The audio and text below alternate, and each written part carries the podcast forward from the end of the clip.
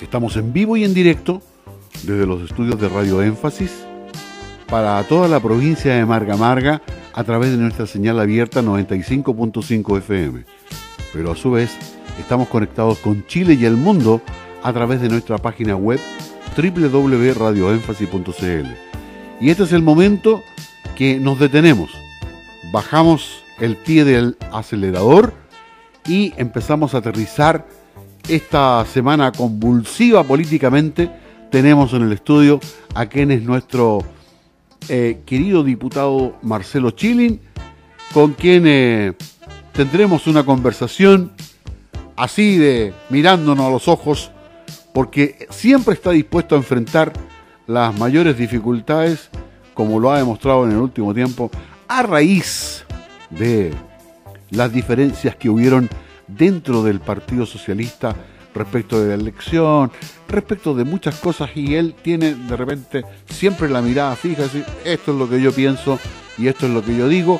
Por lo tanto, una interesante conversación a partir de este minuto con el diputado Marcelo Chilin, a quien le damos la cordial bienvenida a los estudios de Radio Énfasis. ¿Cómo está, diputado? Gusto de saludarle.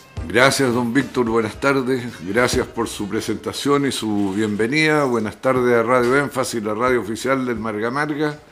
Y por cierto, a toda su distinguida y leal audiencia. Esta conversación mirándose a los ojos fijamente me hace pensar en la conversación que deben haber tenido el entrenador de la Universidad de Chile, don Gabriel Arias, con el arquero o potencial arquero Johnny Herrera, que le ofreció arreglar a la antigua las diferencias, o sea, encerrarse en el camarín y agarrarse a letazo. Pero parece que solo fue con un intercambio de palabras, aunque haya sido directo y duro, no pasó más allá de eso. Así que Aparentemente. Esperemos que aquí tampoco se va a recomponer la, se va a recomponer la relación aparentemente entre Herrera y Arias. Bueno, es que este es el minuto de la grandeza, don Víctor. La Chile, yo no soy hincha de la Universidad de Chile, aunque estudié en la Universidad de Chile. Pero la Chile está en problemas. Está en los últimos lugares de la tabla. Le ha ido pésimo en el año. Y naturalmente que era el momento de poner egos e intereses particulares y anteponer a todo el interés general del club. Así que yo por eso felicito a los que tomaron la iniciativa de hacer conversar a Arias con el Johnny Herrera. Y también felicito a Arias y a Johnny Herrera que hayan aceptado conversar y establecer una relación mínimamente cooperativa para sacar adelante al club. ¿Qué es lo que de repente hay que hacer por Chile? Exactamente. Ah, porque también aquí a veces la gente anda con vuelos rasantes. Por ejemplo, ¿qué sentido tiene, como lo hacía este señor Williamson, que no alcanzó a ser nombrado director de educación superior, negar lo que ocurrió en cuanto a la violación de derechos humanos en la época de la dictadura? No tiene ningún sentido. Los datos están ahí, fueron recogidos por una comisión del más alto nivel de nuestros ciudadanos, un grupo plural, integrado por gente que venía de todos los sectores y que estableció una cierta verdad histórica de que en Chile murieron más o menos, entre desaparecidos y ejecutados, 3.000 personas en la época de la dictadura. Y después hubo una segunda comisión llamada Valech que estableció el número de personas que habían sido eh, detenidos y torturados. Y eso ya está establecido como una verdad de, nuestra historia. Y lo mismo que no tiene sentido negar lo que pasó, tampoco tiene sentido estar amurrado que porque hay un gobierno de derecha elegido por los chilenos, no nos olvidemos de eso, y por una amplia mayoría de chilenos, que no tengan derecho a hacer los cambios que quieran. Yo, por ejemplo, eh, don Víctor, no concuerdo con la actitud de los partidos de oposición que dicen me niego a la idea de legislar. Yo creo que no. Están equivocados. Hay que aceptar la idea de legislar. Ahora, si dentro del proyecto viene algo que para usted desde el punto de vista de sus convicciones, desde el punto de vista de sus concepciones, desde el punto de vista de la evidencia científica y empírica, es un absurdo, pues opóngase a eso, pero no a la idea general, porque ¿qué sentido tiene? Lo único que queda en la eh, visión de la ciudadanía es que, ah, estos gallos son unos tosudos, obstruccionistas, no, no es cierto que sean demócratas porque no quieren dialogar, no quieren conversar. Entonces, una y otra cosa es eh, extrema y no ayuda a anteponer el interés general del país y de sus habitantes.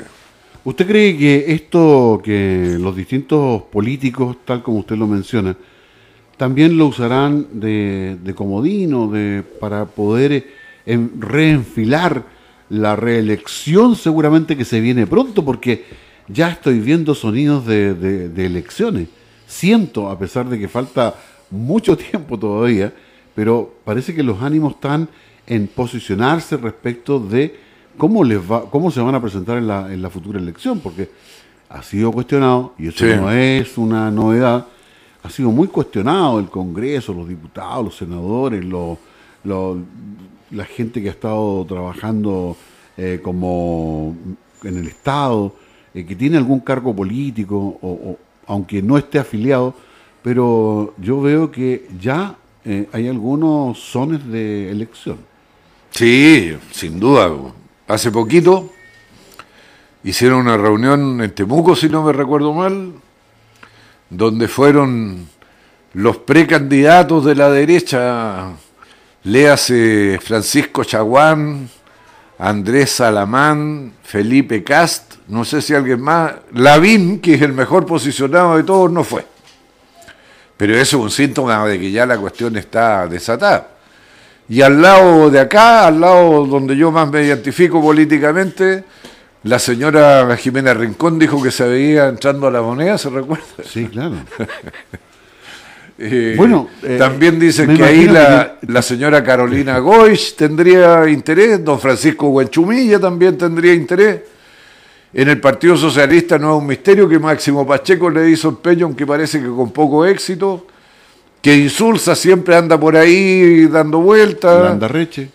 Landerreche ahora, que es una persona joven y, nueva para el gran público, porque ya los que siguen más de cerca la política saben perfectamente quién es Oscar Landerreche. ¿Y cuál es su ahora del Frente Amplio? Bueno, y en el Frente Amplio la señora Beatriz Sánchez, por supuesto, que está sigue conservando eh, la mayoría de, de, las preferencias. Pero, dicen, que va como gobernador acá en la región de Eso se comenta, pero bueno, usted sabe que siempre hay algo de misterio en estas cosas. Pero también dicen que la Pamela Giles tendría ganas de intentarlo. Otros hablan de Sharp. Eh, no faltan, no faltan. Y, el problema que tiene esto para el gobierno es que se produce el fenómeno del llamado el pato cojo. El pato cojo, ¿qué es lo que es el pato cojo? Es un dicho inglés, estadounidense, y que consiste en que el, pato eh, tiene menos fuerza que la que tendría si sus dos patas estuvieran normales, pero hay una pata, la del sostén político, que no está normal porque está preocupada de otra cosa, que es ver cuál es el futuro que se avecina en vez de ayudar al presente. Por eso se habla del pato cojo. Mire, tenía el sentido de otra cosa yo. No, no, no, eso es, pues, es la pérdida de fuerza, porque ya la gente... cuando dice el pato cojo es porque le falta una pata. Bueno, también puede eh, ser que le falta una pata. Pero puede tener la pata lesionada y cogía igual. No todos los cojos les falta una pata. Sí, claro. ¿ah? Dicho con todo respeto. ¿no? Bueno, pero ese es el fenómeno. Ahora. ¿Qué pasó con la, semana, la semana política? Vamos directo al grano bueno, lo más importante a mi juicio. La, explosión no, en, no, la comisaría Por favor, pongamos las cosas en perspectiva histórica, don Víctor. Lo más importante lejos ¿Sí? es la derogación de la ley reservada del cobre, que ya había dejado de ser reservada en el año 2000. 16, a instancias sobre todo del diputado Jaime Piloski, que trabajó mucho para ello, pero ahora se derogó la ley del cobre como fuente de financiamiento de los mecanismos de la defensa, en particular del equipamiento de las Fuerzas Armadas. Pero no pierden el financiamiento. No, pero se deroga la ley del cobre. La ley del cobre fue instituida en 1958 como una contribución de impuestos derivados del cobre. En ese momento, usted se recordará, estaban mayoritariamente en manos extranjeras las explotaciones mineras, particularmente. Exactamente, la Kennecott, la sí. Copper, en fin.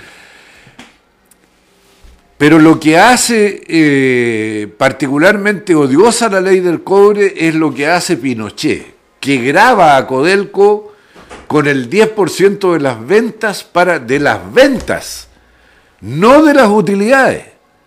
Entonces, esa mochila primero convierte a la empresa Codelco en sospechosa para el organismo crediticio internacional porque prestarle plata a un gallo que tiene ese peso sobre sus hombros no es negocio y puede ser hasta peligroso. Entonces se le encarecían los créditos a Coelco. Segundo, era absurdo porque el tener más o menos plata para las Fuerzas Armadas no dependía de si estábamos en riesgo de que ocurriera algo indeseable, sino que era por inercia. Y a veces le entraba mucha plata porque el precio del cobre había aumentado mucho pero la región era como una taza de leche, no había ni un nubarrón en el horizonte, amenazas de guerra, ni nada que se le pareciera. Y a veces había amenazas, y al caer el precio del cobre, caían los recursos de las Fuerzas Armadas. Entonces era, eh, era un mecanismo absurdo.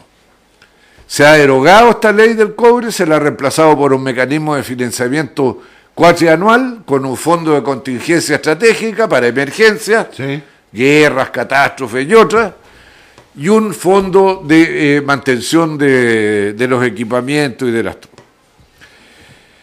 eh, ese mecanismo cuatrianual se renueva cada año, entonces cuando... En el presupuesto. Sí.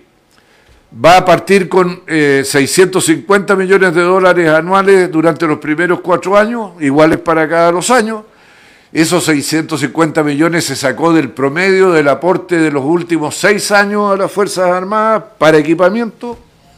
Es una proyección, por lo tanto, de lo que se venía gastando. Eh, y cuando pasa el primer año, se discute inmediatamente el quinto para que vuelva a haber un bloque de cuatro años. Y cuando pase el segundo, se va a discutir el sexto para que siempre haya cuatro años de horizonte de modo darle estabilidad y horizonte estratégico a la planificación militar y los temas de la defensa. Yo estoy completamente de acuerdo con lo que se hizo, esto aumenta el control sobre el gasto militar, va a intervenir el Banco Central, la Tesorería General de la República, la Contraloría General de la República, el propio Parlamento, desde luego el gobierno, a través del Ministerio de Defensa, y, y el compromiso del ministro Espina, que yo se lo dice presente en la comisión y en la sala, y él lo reiteró en ambas instancias, es que se va a constituir una especie de dirección general de armamento fuera de las Fuerzas Armadas, que es la que se va a encargar de hacer las adquisiciones vía compras directas, licitaciones o lo que sea. vamos a sacar a las Fuerzas Armadas del proceso de la compra, no del proceso de definición de lo que se necesita porque ellos saben cuál es el tipo de cañón que se requiere, cuál tanque, cuál fragata, cuál avión. Ellos harán su recomendación, pero el que compra no va a ser la Fuerza Armada. Es un para evitar la corrupción. Exacto. ¿Ya? Ahora, ¿qué pasa? Le hago la pregunta yo. Eh, pensando en esto, eh, yo me voy a poner en una situación extrema. Póngase. Si me pongo en una situación, extrema de que estemos enfrentados a una guerra y, y las Fuerzas Armadas tengan alguna necesidad va a haber que hacer todo este camino para poder comprar el No, pues si va a estar. estoy recordando. No, no. Va a estar el fondo de contingencia estratégica. Ah, perfecto. El de los 650 millones de dólares. Perfecto, ¿Mm? perfecto. Que también se puede usar, por ejemplo, si hay un terremoto con un maremoto y se vuelven a destruir las instalaciones navales de Talcahuano, claro. con esa plata usted va a poder reparar los ¿Eh? muelles, todo lo que haya que reparar derivado de la catástrofe. No solo es para usarlo en situación de guerra. sí, sí, claro. Ponía el caso de la guerra Y qué bueno que llegó Claudio de la Horra porque voy a tocar al tiro el otro tema que usted había mencionado, Sí, sería interesante. que es el de las bombas. El de la bomba. Porque sí. ¿Qué hay, que yo hay la la sospecha, bomba? hay la sospecha de que estas bombas habrían sido detonadas con el propósito de distraer la atención de la población de los problemas del agua en Osorno, de los problemas de la cesantía, de la baja del crecimiento económico y de todo lo mal que le está yendo a este gobierno. Pero, don Víctor, yo no creo que sea así y que detrás de las bombas haya una teoría conspirativa del autoatentado. ¿Sabe por qué? Ah, Porque es muy arriesgado hacer ese tipo de cosas. Porque si quien lo hace es sorprendido, quedó desacredit- desacreditado para siempre. Exacto. ¿Ah? Yo quiero recordarle que el gobierno de Aznar, por ejemplo, Uf, fue destituido prácticamente porque le echó la culpa del atentado del 11 de marzo en eh, Madrid Al a la ETA en vez de echarle la culpa a los que ellos habían provocado participando de la invasión de Irak. Y quiso culpar a la ETA para efectos de las elecciones internas. ¿Y qué ocurrió? Que cuando se cacharon los españoles los echaron abajo al tiro. Aquí es igual. Si llegara a haber eh, eh, evidencia del autoatentado, yo le aseguro que se acabó el gobierno. Y no creo que alguien sea tan desequilibrado como para tomar ese riesgo. Así que aquí hay un problema. Hay grupos que actúan con eh, estos recursos. Ya le habían puesto una bomba a las de le habían puesto una bomba al- a un director del metro. No es raro que hayan puesto estos dos tipos de bombas. No está claro cuáles son las reivindicaciones, pero, Pero las también quiero reivindicaciones aprovechar. eran anarquistas. Bueno, quiero aprovechar de decir lo siguiente y con esto me callo. Eh, siempre que ocurre este tipo de hechos, empiezan los alaracos. ¿Se acuerda de Alaraco? Alaraco, Un personaje de la- ¿ah? Alaraco vivía en Chile, po, ¿ah? Ya, y es chileno. Entonces Alaraco dice, la inteligencia, nos falta la inteligencia para prevenir. que se- son, Esos son, disculpe el término, bobadas. La inteligencia nunca le va a permitir prevenir. Nunca. Aunque usted tenga completamente infiltrado a los grupos terroristas. ¿Por qué? Ejemplo, las brigadas italianas, las brigadas rojas de Italia, estaban completamente penetradas por la policía. Al último eran prácticamente solo policías. Pero lo habían infiltrado a usted, don Víctor. Después de usted me infiltraron a mí. Yo no sabía quién era usted para protegerlo a usted. Usted no sabía quién era yo. Y nos encontrábamos los dos ahí en una ah, eh, sala conspirando y decíamos, ya, para convencer a este gallo de que yo soy duro en la lucha contra Víctor, vamos a ponerle una bomba al orden establecido. Vamos, Marcelo, me decía usted, para quedar los dos de valientes y que la organización nos reconociera nuestro mérito y valor para ir a poner las bombas y todo lo demás. ¿Y quiénes ponían las bombas? Los policías. Y los policías estaban produciendo inteligencia. No sirve para nada. Aquí lo que corresponde es exigirle a la policía la capacidad de determinar quién fue. O sea, para decirlo en términos náuticos, porque seguramente hay muchos amigos marinos retirados que nos escuchan a la hora de almuerzo, seguir la estela ¿ah? para llegar a los autores y ahí desmantelar la organización. Esto de la inteligencia preventiva, le repito, son bobadas. Es imposible tenerla. ¿ah? No la tienen. Si existiera la posibilidad, ¿usted cree que habría ocurrido el eh, 11 de septiembre en Estados Unidos? ¿Lo habrían anticipado? ¿O usted cree que los Estados Unidos están orgullosos de que le hayan metido dos avionazos en la ciudad más importante del país, le hayan derrumbado dos edificios simbólicos del capitalismo? Ese agravio es mayor que el que hizo Pancho Villa cuando con sus tropas entró desde México en Estados Unidos. El único militar que invadió por tierra a los Estados Unidos, Francisco Villa. Pero los otros, aunque no los invadieron por tierra, le infligieron un golpe humillante, del cual hasta el día de hoy no se reponen los Estados Unidos. ¿Usted cree que si hubieran tenido inteligencia anticipatoria habría ocurrido? No, pues. Y eso que los Estados Unidos espían a todo el mundo. ¿Usted tiene teléfono celular? Sí, claro. Bueno, en este momento la CIA nos está escuchando, a través de mi teléfono celular o del suyo. Bueno, un saludo Hasta para, ahí llega para la nuestro CIA. programa temas pendientes. Vamos a empezar a hablar en inglés, ¿ah? para que nos puedan entender también. Bueno, quiero avisar, eh, un Ah. saludo para la CIA, si nos están escuchando. Muy bien. Le damos la bienvenida a Claudio de la Horra, concejal de ¿Cómo la está? ilustre Municipalidad de Villa Alemana. ¿Cómo está, concejal? Bien, ¿y Gusto usted cómo saludar. está? Muy ¿Cómo bien. está? Bien, qué bueno. Cuéntenos, ¿cómo estuvo ese...? No, hoy día no hubo consejo. No hubo consejo. hoy día no hubo consejo. Yo solamente quisiera, mire, lamentar que hayan carabineros lesionados respecto de estas situaciones que, que están en- esbozando ustedes. Y que bueno, acá eh, se tiene que investigar y se tiene que investigar eh, a fondo todo este tipo de situaciones.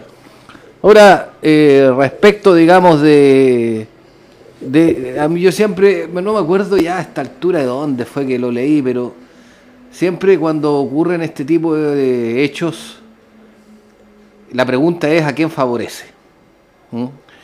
Y, a mí en lo personal, eh, dado que hoy día, eh, claro, es muy fácil decir, mire, es un grupo anarquista, porque decir un grupo anarquista es algo demasiado amplio. ¿m?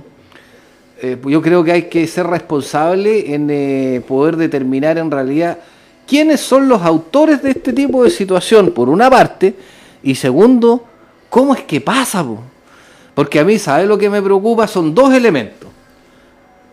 Hoy día leí en la mañana la prensa respecto de cuánto era la cantidad de personas que, comillas, decían, no, esto es un tongo. O sea, estamos como en el cuento del lobo, porque ya nadie cree nada.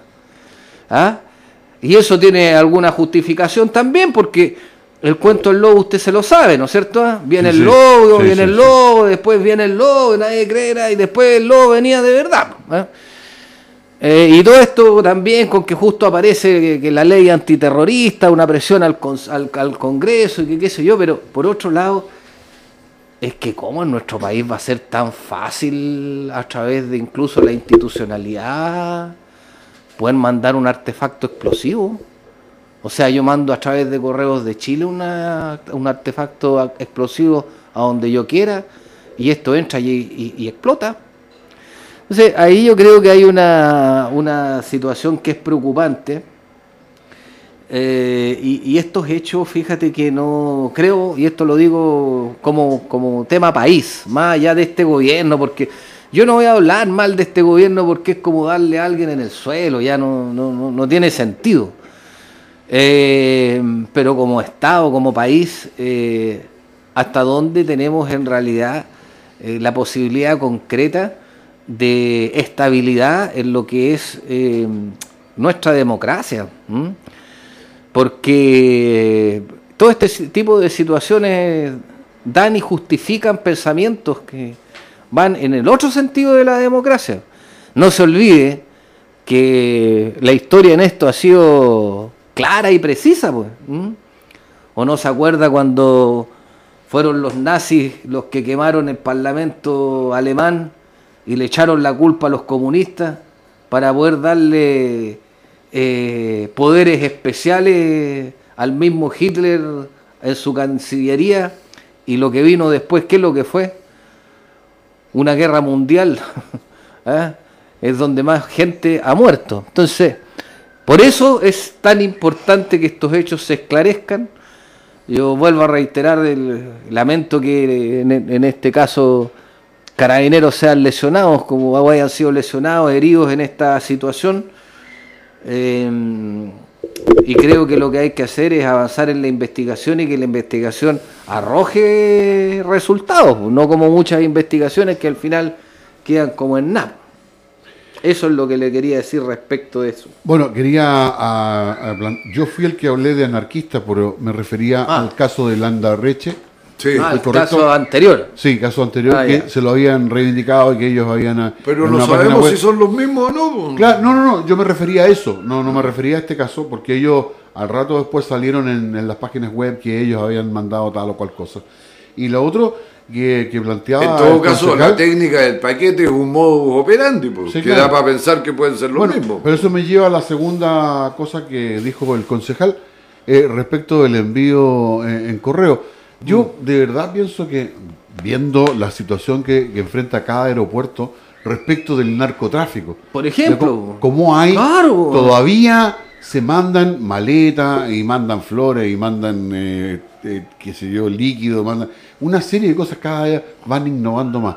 Entonces yo creo que, tal como usted le decía, eh, es re difícil ser preventivo en esa, en esa No, pero en el sistema de correo, discúlpeme, sobre todo para el comercio internacional y el llamado e-commerce, Sí. eh, Correos dispone del equipamiento para detectar cosas que son ilícitas. Lo que pasa es que hacen una muestra aleatoria, porque no van a, son billones de paquetes, no van a revisar los millones de paquetes. Igual que los, Ah, los- igual que del- los del aeropuertos. Antra, ¿Se acuerda el problema del Antra? Ahora, de la, de sí, la carta con Antra, sí. Sí, pero eh, en el caso de, de esto que son envíos eh, domésticos, el, eh, bueno, los anarquistas estos son bien raros, porque tienen alta confianza en las instituciones del Estado.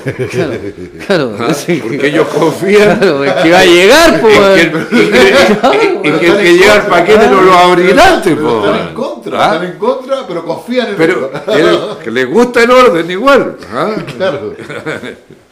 Son raros estos anarquistas chilenos. Bueno, Es- todo Chile es. Extraordinario. Yo, yo creo que hemos tenido una, una, una buena oportunidad de estar con el, eh, con el diputado Marcelo Chilin y con el concejal Claudio de la Horra. Nos quedan cinco minutos. si Cinco, acaso, minutos, cinco pero esto ha pasado volando. Volando, volando. Nos quedan cinco minutos. Así que le quiero entregar la palabra yo al diputado Marcelo Chilin. Estoy como el presidente de la Cámara. Voy a golpear. Bueno, Le entrego la palabra al diputado eh, Marcelo Chilin para, para todo nuestro resumen y de las novedades que tenga usted Sí, también. muy breve, don Víctor. La próxima semana es semana distrital, los parlamentarios la aprovechan para visitar las comunidades que representan. Yo ya tengo hecho mi programa, parto en San Felipe, Los Andes el día lunes. El eh, martes estaré por el lado de eh, eh, que, eh, La Ligua, Petorca, en fin. Eh, el eh, jueves en Quilpué y acá Villa Alemana, el miércoles en Quillota y alrededores, y los días viernes, como ya lo tengo estructurado de hace El mucho día- tiempo, La Calera, Radio Énfasis Villa Alemana, Radio Libra en eh, Quillota. Quillota y Radio Dulce en La Ligua. Ah, y el sábado, depende de la actividad, eso lo uso de manera más aleatoria. Aleatoria. Pero la semana subsiguiente tenemos que resolver la cuestión central de la reforma tributaria, que es si va a haber reintegración del sistema tributario o no. Y ahí se va a jugar la suerte de la reforma tributaria en la Cámara de Diputados. Usted sabe, yo me opongo a la reintegración porque creo que es perdonarle impuestos a los ricos, no favorecer nada a las pymes, ni a la clase media, ni a los pobres. Yo no estoy por au- aumentar las desigualdades en Chile, así que voy a votar en contra de la reintegración. Y le he dicho a ese señor, Felipe Larraín, en su cara, el día miércoles recién pasado, que por qué no retiran el proyecto de la reforma tributaria cuando los datos económicos son tan malos. Ha disminuido la expectativa de crecimiento del país. Los actores que importan, el llamado mercado, dicen que apenas vamos a crecer al 2,8. Yo creo que vamos a crecer al 2,5. La cesantía se ha disparado. Le han echado la culpa a los extranjeros cuando la culpa del aumento de la cesantía es que el dinamismo de la economía cayó. No está creciendo a la velocidad que se esperaba. El precio del cobre ha bajado.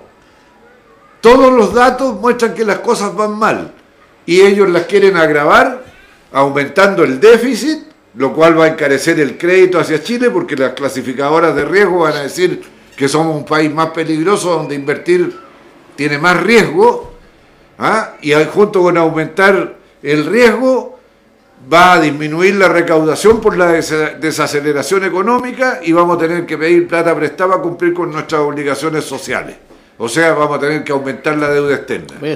Entonces, frente mucho. a esto, yo le dije, ministro, respetuosamente, quiero que a su gobierno le vaya bien, pero para que le vaya bien, escuche también a los del otro lado, porque no todo lo que le dicen a usted sus amigos tienen la razón. Vamos a ver en qué queda.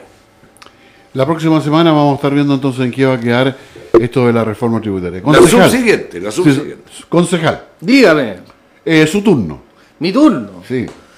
No, yo quiero mandarle un saludo a todos los amigos de Villa Alemana, especialmente de nuestros barrios, que pasen un muy buen fin de semana, que si van a entregarle una carta de correo no salga arrancando. ¿ah? Yo ayer, ayer vi al, a mi cartero, ah, menos mal que vi que era un sobre nomás, y, justo venía, pero venía para otra dirección, se había equivocado.